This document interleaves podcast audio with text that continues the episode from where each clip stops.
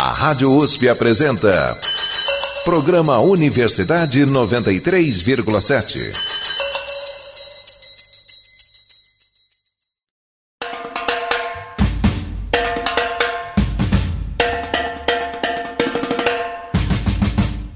Universidade 93,7 apresenta.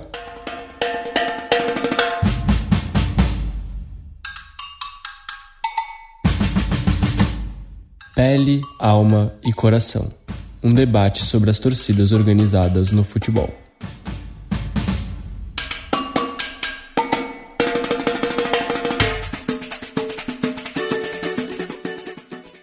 Olá, ouvintes da Rádio USP. Meu nome é Guilherme Caldas e começa agora mais um Universidade 93,7. Este é o primeiro de três programas sobre as torcidas organizadas brasileiras. Estão conosco o professor Marcelo Fadori Soares, mestre em Ciências da Motricidade pela Unesp e autor do livro Não é só torcida organizada: o que os torcedores organizados têm a dizer sobre a violência no futebol.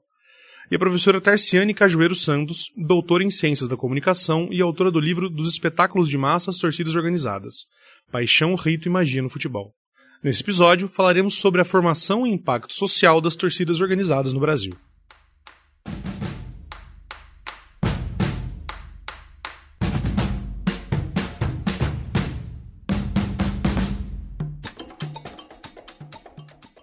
A paixão pelo futebol é uma marca do Brasil e do brasileiro. Uma das maiores provas disso são as torcidas organizadas. Presentes em todos os times e estados do Brasil, esses grupos de torcedores acompanham seu time em todo lugar. Eles não poupam esforços para defender suas cores, tornando-se elementos importantíssimos da cultura futebolística do nosso país. Muitas vezes, essas torcidas acabam passando do ponto, e parte da população passa a vê-las apenas como grupos violentos. Para entender um pouco mais como se formaram essas organizações e seus ideais, vamos acompanhar a reportagem de Ivan Conterno. As torcidas organizadas de São Paulo são um fenômeno cultural. Esse fenômeno movimenta milhares de pessoas em dias de jogos de futebol. Para entender melhor essa relação complexa entre cultura, futebol e violência, vamos conhecer um pouco da história das principais torcidas organizadas de São Paulo. A primeira torcida organizada do Brasil surgiu em São Paulo, em 1969 foi o Grêmio Gaviões da Fiel Torcida, que nasceu como um movimento de oposição ao presidente do Corinthians, Vadir Lupe. Desde então, outras torcidas organizadas foram fundadas em São Paulo, como a Torcida Jovem do Santos, também em 69, a Torcida Tricolor Independente, em 72, e o Grêmio Torcida Mancha Alviverde, essa última criada em 83, para defender os torcedores do Palmeiras das agressões das torcidas rivais. Não houve um motivo específico para a criação da torcida. Quem fala é o Gerlach, da torcida jovem do Santos. A torcida jovem se desenvolveu no final da década de 60, já era um agrupamento ali por 67, 68, um agrupamento de torcedores que viam os jogos juntos, principalmente quando o Santos jogava na, na capital. E em 69 foi oficializada a criação da torcida jovem no dia 26 de setembro. E a torcida jovem ela tem esse nome porque o Pelé, e claro, porque o Pelé falava, muita gente reproduzia, é, se referia à torcida do Santos como a jovem torcida santista, que era realmente composta por muitos jovens. É, Cosmo Damião, nosso fundador e presidente de honra, que está com a gente aí até hoje, tinha 13, 14 anos na época da fundação, foi um dos fundadores. Então realmente era um grupo de muitos jovens torcedores e com esse batizado do rei aí oficializou o nome de torcida jovem. Bom, o motivo da criação foi o seguinte, foi a insatisfação dos torcedores do Corinthians devido à ditadura imposta dentro do clube, né? Quem fala é o Bill, vice-presidente da Gaviões da Fiel. Uma vez que a gente estava em 69 dentro de uma conjuntura da ditadura militar e consequentemente esse reflexo estava sendo imposto dentro do clube. Então se fazia necessário você criar uma organização com uma ideologia para poder fiscalizar cobrar e continuar apoiando o Corinthians, né? Então, a partir daí, nasceu os Gaviões da Fiel. Hoje a gente desenvolve atividades dentro e fora da nossa sede de lazer, atividades sociais, claro, além de seguir o Santos onde como ele estiver, que é o nosso lema. A torcida jovem, ela primeiramente promove caravanas, né, antes de mais nada, porque é, é a única torcida no mundo, muito provavelmente, que viaja para ver o time jogar em casa. A torcida jovem foi fundada em São Paulo, é, então para ver um jogo na Vila Belmiro, que é a casa do Santos, tem uma viagem aí, então, fora os jogos que são fora de casa, a gente costuma dizer que a torcida, que a torcida jovem é a torcida que mais viaja, viaja no mundo. A gente é a única que viaja para ver o time em casa, então é, é, bem plausível. A gente nunca chegou a fazer esse levantamento em si, né, para falar isso com, com propriedade, mas tudo, tudo indica que sim. Além da, de acompanhar os jogos nas caravanas, a gente tem as atividades voltadas ao departamento de bandeiras, a manutenção da, do patrimônio da torcida como bateria também, é, e a manutenção do patrimônio como a sede. Na nossa escolinha de bateria, cerca de 100, 150 jovens é, da periferia de São Paulo, sendo associados ou não da torcida jovem, se inscrevem e aprendem a, a tocar um instrumento, a tocar outro instrumento que já sabem, ou aperfeiçoar o que já sabem, e alguns deles são futuramente selecionados, lógico, com muito ensaio, muito treinamento, muita preparação, para fazer parte também do desfile da torcida jovem, que além de todas as atividades que a gente faz, uma das atividades principais que a gente tem dentro da torcida também é o carnaval. É, a gente faz parte agora do grupo de acesso 1, acabamos de ser campeão do grupo de acesso 2 do Carnaval de São Paulo, falando sobre Iemanjá, que também é um tema muito ligado à torcida, muito ligado ao time né, praiano. A gente faz também um trabalho muito forte no departamento social, de entrega de marmitas semanal para moradores de rua, pessoas em situação de rua na cidade de São Paulo. Então já foram mais de 20 mil marmitas entregues desde o início desse trabalho. Campanha solidária de agasalho, produtos higiênicos. É, a gente faz isso de maneira anual. É, doação de brinquedos no Natal, no Dia das Crianças, chocolate para crianças no, na Páscoa. Bom, as principais atividades, é óbvio que, que o, nosso, o nosso principal intuito é poder apoiar o Corinthians na arquibancada, né, onde o Corinthians for jogar os 90 minutos, mas consequentemente a gente sempre faz um impacto social, né? Então a gente tem o nosso departamento social que, que projeta diversos cursos de capacitação profissional, de assistencialismo também, entrega de leite, cesta básica, enfim. É, promove diversas questões culturais, não só dentro da sede, mas também nos, nos bairros, nos pontos de encontro. E também tem o nosso carnaval, né? Que, que além de ser uma coisa cultural, que é uma festa popular, é, tem um impacto direto na vida de mais de 300 pessoas, né? É, então gera economia, enfim. Então. A gente tem também é, nosso projeto de escolinha de bateria dentro da torcida, aos, com aulas aos sábados. Quem fala é o Gordinho, da torcida tricolor independente que é voltada não só para o nosso associado, mas para o São Paulino em geral, todos podem participar, gratuito, entendeu? Ninguém paga nada, onde o nosso associado, o São Paulino, que tem vontade de aprender a tocar algum instrumento, ele tem essa oportunidade para depois ele participar, seja na arquibancada ou, ou de outra forma que ele tiver interesse. É, a gente tem nosso projeto também Pratique Esportes, com escolinha de, de artes marciais, né? Escolinha de lutas e artes marciais, de três vezes por semana, terça, quinta sábado, e aos sábados de manhã também, com aula de jiu-jitsu, boxe, muay thai, também voltado ao, ao, ao, nosso associado e ao São Paulino em geral, também gratuito. Então a gente exerce essas atividades também, fora a questão do futebol, tem os nossos eventos, né? As nossas festas comemorativas, é, a gente faz alguns eventos aí durante, os, durante o ano, feijoadas, né? eventos comemorativos. A torcida jovem ela tem uma vida política bem ativa na dentro do clube, é, desde a sua fundação, lá no, no, na década de 70 já se manifestou em eleições do clube, vencendo eleições no clube ao candidato que apoiou.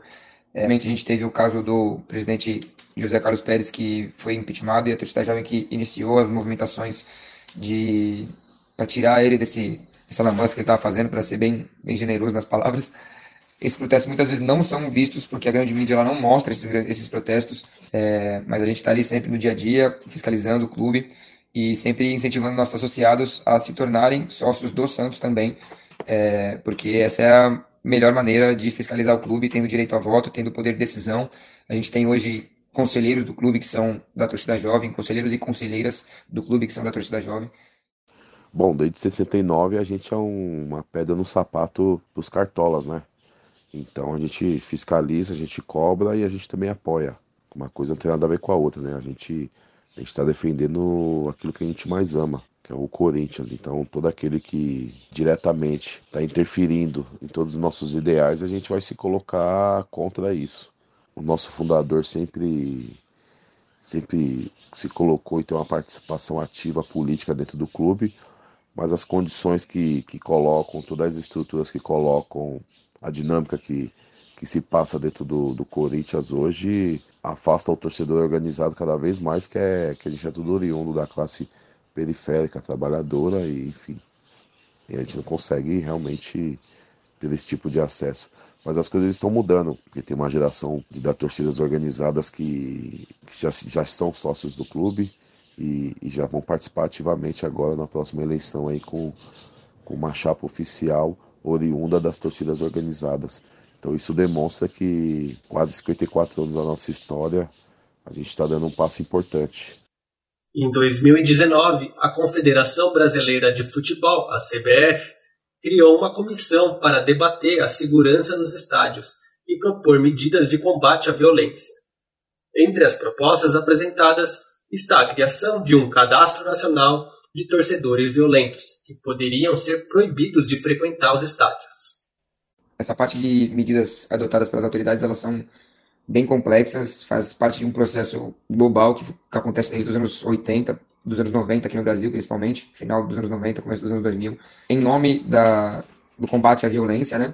Uma elitização para tirar as camadas mais populares, que dentro de qualquer sociedade que seja, são geralmente as camadas mais violentas, as camadas que demonstram mais violência, é, afastar essa camada do, dos estádios, né? Então, essas medidas como torcida única, medidas como a proibição de bandeiras, como a proibição de bateria, ou como uma punição generalizada da torcida por brigas a 50 quilômetros do, do estádio. Isso tudo é um processo de exclusão não só da violência, né? Esse, é, a pauta é a violência, mas a exclusão mesmo é das camadas periféricas da, da população, através não só da exclusão da festa do estádio, que é a maior parte do espetáculo, mas também através do dificultar, dificultar acesso da população ao, ao estádio mesmo. Eu acredito que, que, que, é interessante essa visão do governo, né? E é o que eu já falei, a questão é de se punir indivíduos e não entidades. Você entendeu? Porque você pode procurar qualquer entidade, eu falo pela minha, mas lá dentro a gente não incentiva violência, você entendeu? A gente não incentiva nenhum ato que vá nesse, nessa direção. Pelo contrário, todo associado que faz a carteirinha da Independente, ele passa de, por uma reunião, entendeu? Então, assim, o que a gente prega é, vai completamente diferente na direção de sair da questão da violência. A gente pega a questão do incentivo ao clube, você entendeu? Da questão da nossa padronização da arquibancada, a questão do respeito ao torcedor, seja ele quem for, torcedor tanto organizado como torcedor comum, respeito ao patrimônio público, questão de postura, é, a postura que o torcedor tem que ter, que o torcedor organizado tem que ter é, nos jogos, ou, na entidade ou em qualquer outro lugar, é uma extensão da postura que ele tem que ter na vida dele. De acordo com o levantamento da Secretaria de Segurança Pública do Estado, até o mês de março de 2022, o Brasil contabilizava um caso de violência no futebol a cada quatro dias. A violência nos estádios não é um problema exclusivo de São Paulo, mas, infelizmente, é uma realidade presente em todo o país. Segundo dados do Ministério do Esporte, em 2019 foram registrados mais de 10 mil episódios de violência nos estádios brasileiros, com destaque para agressões físicas, arremesso de objetos e uso de bombas e fogos de artifício, é, a pauta de combate à violência, ela paga muito essa pauta da criminalização do torcedor, da criminalização das torcidas organizadas, que na verdade são uma das poucas entidades no Brasil, uma das poucas organizações no Brasil que são verdadeiramente democráticas, que tem de todas as camadas, que tem de todos os tipos de pessoa. Isso é parte de um processo bem, bem maior do que exclusivamente punição às torcidas, e sim ao como se vê o futebol hoje em dia. Secretário nacional de futebol e defesa dos direitos do torcedor, José Luiz Ferrarese, declarou que o governo federal rechaça a proposta de torcidas únicas nos estádios, algo que já acontece em São Paulo e que será discutido em estados como Rio de Janeiro e Santa Catarina. Ferrarese quer que o debate sobre brigas entre torcedores não sirva para criminalizar as torcidas organizadas. Pois é, para debater esse fenômeno, sua história de diferenças e conversar sobre possíveis soluções para as problemáticas que envolvem esses torcedores, temos aqui hoje o professor Marcelo Fadori Soares, mestre em Ciências da Motricidade pela Unesp e autor do livro Não é só torcida organizada, o que os torcedores organizados têm a dizer sobre a violência no futebol. Bom dia, professor. Bom dia. Também estará conosco hoje a professora Tarciane Cajueiro Santos, doutora em Ciências da Comunicação e autora do livro Dos Espetáculos de Massa às Torcidas Organizadas, Paixão, Rito e Magia no Futebol. Bom dia, professora. Bom dia. Pois é, e para começar o nosso debate, com, com base na, na reportagem do, do nosso colega Ivan, eu queria saber o seguinte: a gente percebe aqui em São Paulo, especialmente, uma relação muito grande entre as torcidas e as regiões da cidade em que elas estão. Então, a Zona Leste é muito identificada com o Corinthians, a Zona Oeste com o Palmeiras, a Zona Sul com o São Paulo e outras regiões do estado também com o Santos. Eu queria saber como é que essas torcidas, no papel social delas, interferem nas regiões da cidade em que elas estão inseridas e como essas regiões interferem nelas também. Para começar pela professora Tarciane. Bem, elas, elas têm as sedes delas, né? Então, elas costumam se encontrar nas sedes, durante os jogos de futebol, no dia que tem os jogos de futebol, elas, elas ficam né, ao redor dos clubes. Né? Então, existe é, toda uma, um, uma inserção né, dessas torcidas em relação a, a, a especialmente ao espaço que está ali, né, em, é, nos estádios. Né? E eu acho que a, a questão da, da interferência é, espacial. Né? Eu fiz minha pesquisa há muito tempo atrás, mas uma das coisas que eu pude perceber quando eu andava com eles é, é uma transformação na cidade nos dias de jogos, né? Porque tem todo um esquema da, da polícia militar, tem todo um, a, a cidade se transforma, né? Em função é, em função mesmo do trajeto dessas organizadas, né? Dependendo do jogo vai acontecer, essas organizadas têm todo, têm todo um, um, é, um trajeto, né, que vai sendo escoltado pela polícia militar, né?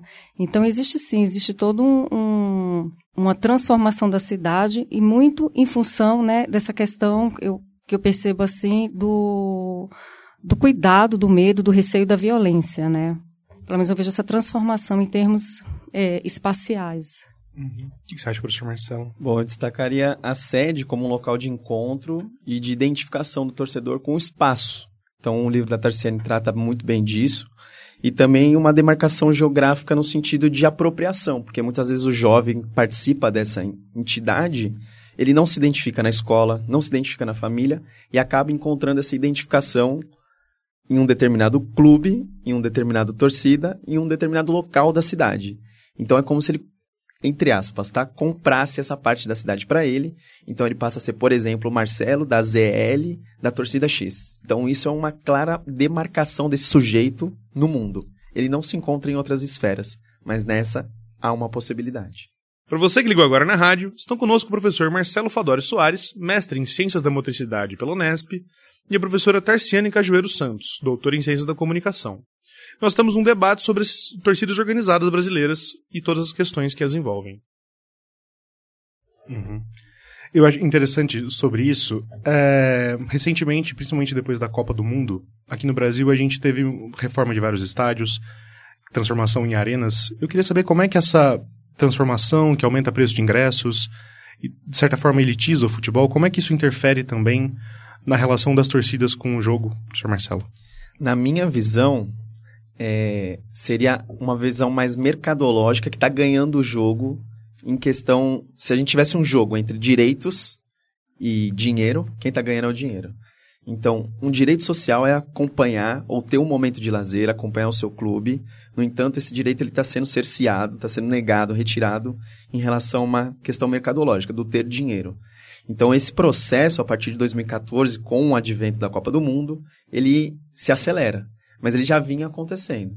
Então a ideia de que o torcedor pobre ele é excluído é a parte final de cal ali que a partir do ano de 2014 ela acontece porque se eleva o preço dos ingressos e aí a gente retira determinado tipo de torcedor do estádio. Então, torcedor pobre, aquele que estava identificado com uma determinada lo localidade da cidade, de se transferir até lá, nesse espaço um pouco mais elitizado, um pouco mais privado, ele passa a não ter acesso.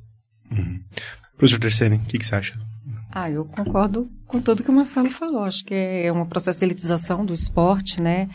E o Marcelo falou dessa questão da identidade, né? Então, é, eles, eles fazem parte, muitas vezes, das torcidas, né? Porque eles não conseguem fazer parte dos clubes. Para você ser sócio de um clube, por exemplo, você ser sócio do Palmeiras, você tem que comprar né, um título. E é caro o título, né? Se você quer, quiser ser sócio de São Paulo, que comprar um título. Então, não é todo mundo que tem condição de comprar. E, não, e essas torcidas, elas estão abertas mesmo e a, a, essa população de baixa renda, né? Muitos jovens, se, eles têm um cadastro lá.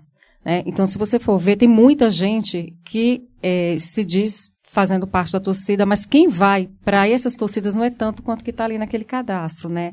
Então eles têm, eles, quando a gente vai para lá, pelo menos na época que eu fiz a, a, a, minha pesquisa, eles falavam muito de família, né? Eles se, se identificavam como família. E eu acho que o Carnaval possibilitou ainda mais essa essa identificação, né? Porque eles têm essa passagem na, na, nas identificações mais mais é, importantes, né, no Brasil, que é o Carnaval e futebol. Né, se a gente pudesse se pensar como brasileiro, a gente vai pensar em que, em que símbolo, né? Em que festa, né? E que, em que instituições, se não o carnaval e o futebol, né? Então eles transitam muito, eu acho muito interessante porque tem essa, essa, essa, esse, essa coisa da, da, de, um, de uma identidade que é nacional, que é o carnaval e o futebol, mas ao mesmo tempo, né, essa, essa identificação com uma torcida organizada e por conta de não conseguir fazer parte mesmo de, né, de, de ser sócio de um Palmeiras, de ser sócio de um São Paulo, porque não tem esse poder aquisitivo. Então, concordo muito com, com o que o Marcelo falou em relação a isso. E só para complementar, professor Tarciani, tem o sentido da aceitação também, porque talvez a atividade mais barata de lazer e a mais interessante ao mesmo tempo seja você acompanhar o seu clube do coração e onde as pessoas que em outros espaços da sociedade são marginalizadas, lá elas são aceitas. Então são os verdes, são os vermelhos, são os pretos, os brancos, porque se forma uma massa ali, uma, um grupo, né? Então não tem o A, o B, o C. Todos são gaviões, mancha e assim por diante. Então essa, esse aspecto da aceitação que as torcidas possuem também é um chamarismo interessante. Certo. A professora Tarciani comentou sobre a questão das torcidas organizadas. A maioria tem escolas de samba também. Eu queria saber qual é a importância dessa relação para as torcidas organizadas com o samba, com o carnaval. É, é, eu não sei se eu tenho muita propriedade para responder isso, porque é, quando eu fiz a, a, minha pesquisa, eu não existia, né? Essa, eles não tinham essa, não existia a, a, a mancha verde que desfilava no, no samba. Mas eu acho que faz parte, eu acho até que é um mecanismo de sobrevivência que eles têm, né? Porque, eh, por exemplo, a mancha alviverde já foi proibida, de, né, já, já foi fechada, né, então o tempo inteiro tem esse processo mesmo de criminalização, acontece mesmo a violência lá dentro, né, mas ao mesmo tempo existe um processo de, de, de criminalização, né, de tentar coibir, né, e eu acabei não respondendo, mas acho que o Marcelo respondeu bem essa questão do, do dessa elitização do futebol, né? Porque o futebol sempre foi é, um fenômeno popular, né? É, lógico, no início um, é, chegou como um fenômeno de elite, mas logo se tornou, né? Por suas próprias características, um fenômeno do, popular, né? Um, um momento em que é, os operários, né, as camadas populares tinham é, para se divertir, né, para extravasar, né, todo o estresse depois do trabalho. Então, é um momento muito importante de sociabilidade, né, de identificação, de pertencimento à própria cidade, né. E o que acontece com o advento das arenas, com a Copa do Mundo, é, e com a criação desse sócio torcedor, né, também, é que é, vai, vai se transformando o, o, o futebol num, num, espetáculo mais, um espetáculo mais, digamos assim, comportado, mais contido, né? E mais de, é, familiar mesmo, né? Mais voltado para a família, pai não é da contra, né? Tem que ser para todo mundo, mas menos direcionado para a questão, né? Da, do torcedor com, como aquele torcedor que a gente viu desde do, do, desse processo, né? De posicionamento do futebol no Brasil. Para você que ligou agora na rádio, estamos debatendo o impacto social das torcidas organizadas no Brasil com o professor Marcelo Fadori Soares e a professora Tarciane Cajueiro Santos. Aí, falando um pouco mais das organizadas em si, a gente viu, especialmente no momento como a pandemia, um momento em que as torcidas organizadas ajudaram a levar alimentos para comunidades periféricas e tiveram atuações políticas como as, Gaviões da Fiel durante os bloqueios de rodovias, furando esses bloqueios, e outras atuações, eu queria saber para vocês como é que, até onde se estende o papel das organizadas na sociedade, além do campo, e qual é o papel social delas. Vou começar pela professora Tercine. É, bem, a, a, a torcida, né, organizada, porque existem diversas formas de torcer, né? A torcida organizada, ela vai surgir como, é, é, como um, na década de 70, na época da ditadura, né, como a torcida, a, a Gaviões, né, é, como uma tentativa, assim, de, de, de se impor, né, contra, contra a ditadura, de se impor contra, é, contra um, um certo é, despotismo, né, que existia dentro do, dos clubes, né, que são muitas vezes comparados a feudos ali, né, os presidentes, os conselheiros e por aí vai. E vai se transformando, né? E logo em seguida as, a, vão aparecendo outras torcidas que não têm tanta ligação com essa questão da luta pela democracia, né? Como, por exemplo, a, a, a essa do, da reportagem, né? Então, assim, não dá para a gente dizer qual é a, a, se todas são iguais, né? Mas a gente vê que, é, de maneira geral, é, elas têm essa, essa busca, né, de tentar inserir, né, esse torcedor que faz parte é, é, dessas classes populares, que, que né, da, da, própria torcida organizada, dentro do espaço do futebol. Né? Então, acho que a primeira luta, eu diria assim, que, se, que é a luta de inserção né, desses, desses organizados dentro do espaço do futebol. Cabe destacar também, Guilherme, que são ações rotineiras. Elas acontecem, as torcidas elas têm um calendário específico para todas essas ações. No entanto, não é o objetivo primário de uma torcida organizada porém ela acaba chegando onde o Estado não chega. Então, todos esses direitos sociais que anteriormente eu comentei, que são negados a uma determinada parcela da população, por vezes a torcida organizada ela acaba, de uma certa forma, suprindo a esses objetivos. No entanto, é, para, é, digamos, os meios de comunicação, o jornalismo em si, nem sempre isso é notícia. Mas é importante salientar que existem ações rotineiras das torcidas organizadas nesse sentido.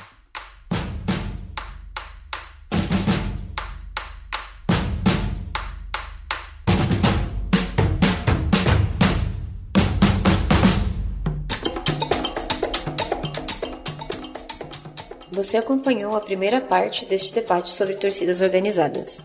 O próximo episódio você ouve na semana que vem, quando nossos convidados discutirão a relação entre violência e a torcida organizada e a rixa entre torcedores comuns e organizados. Este programa foi apresentado por mim, Guilherme Caldas, com reportagens de Bruno Christopher e Ivan Conterno. A produção é de Manuel Savou de Alessandra Barroso e a edição é de Luísa do Prado.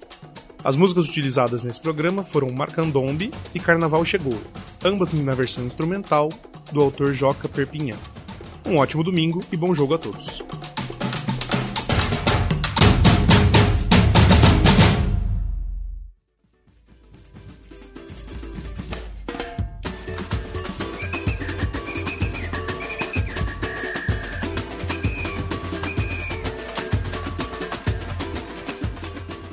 Universidade 93,7 apresentou.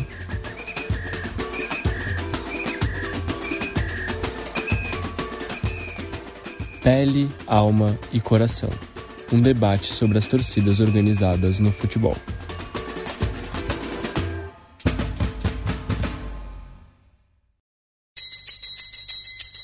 A Rádio USP apresentou.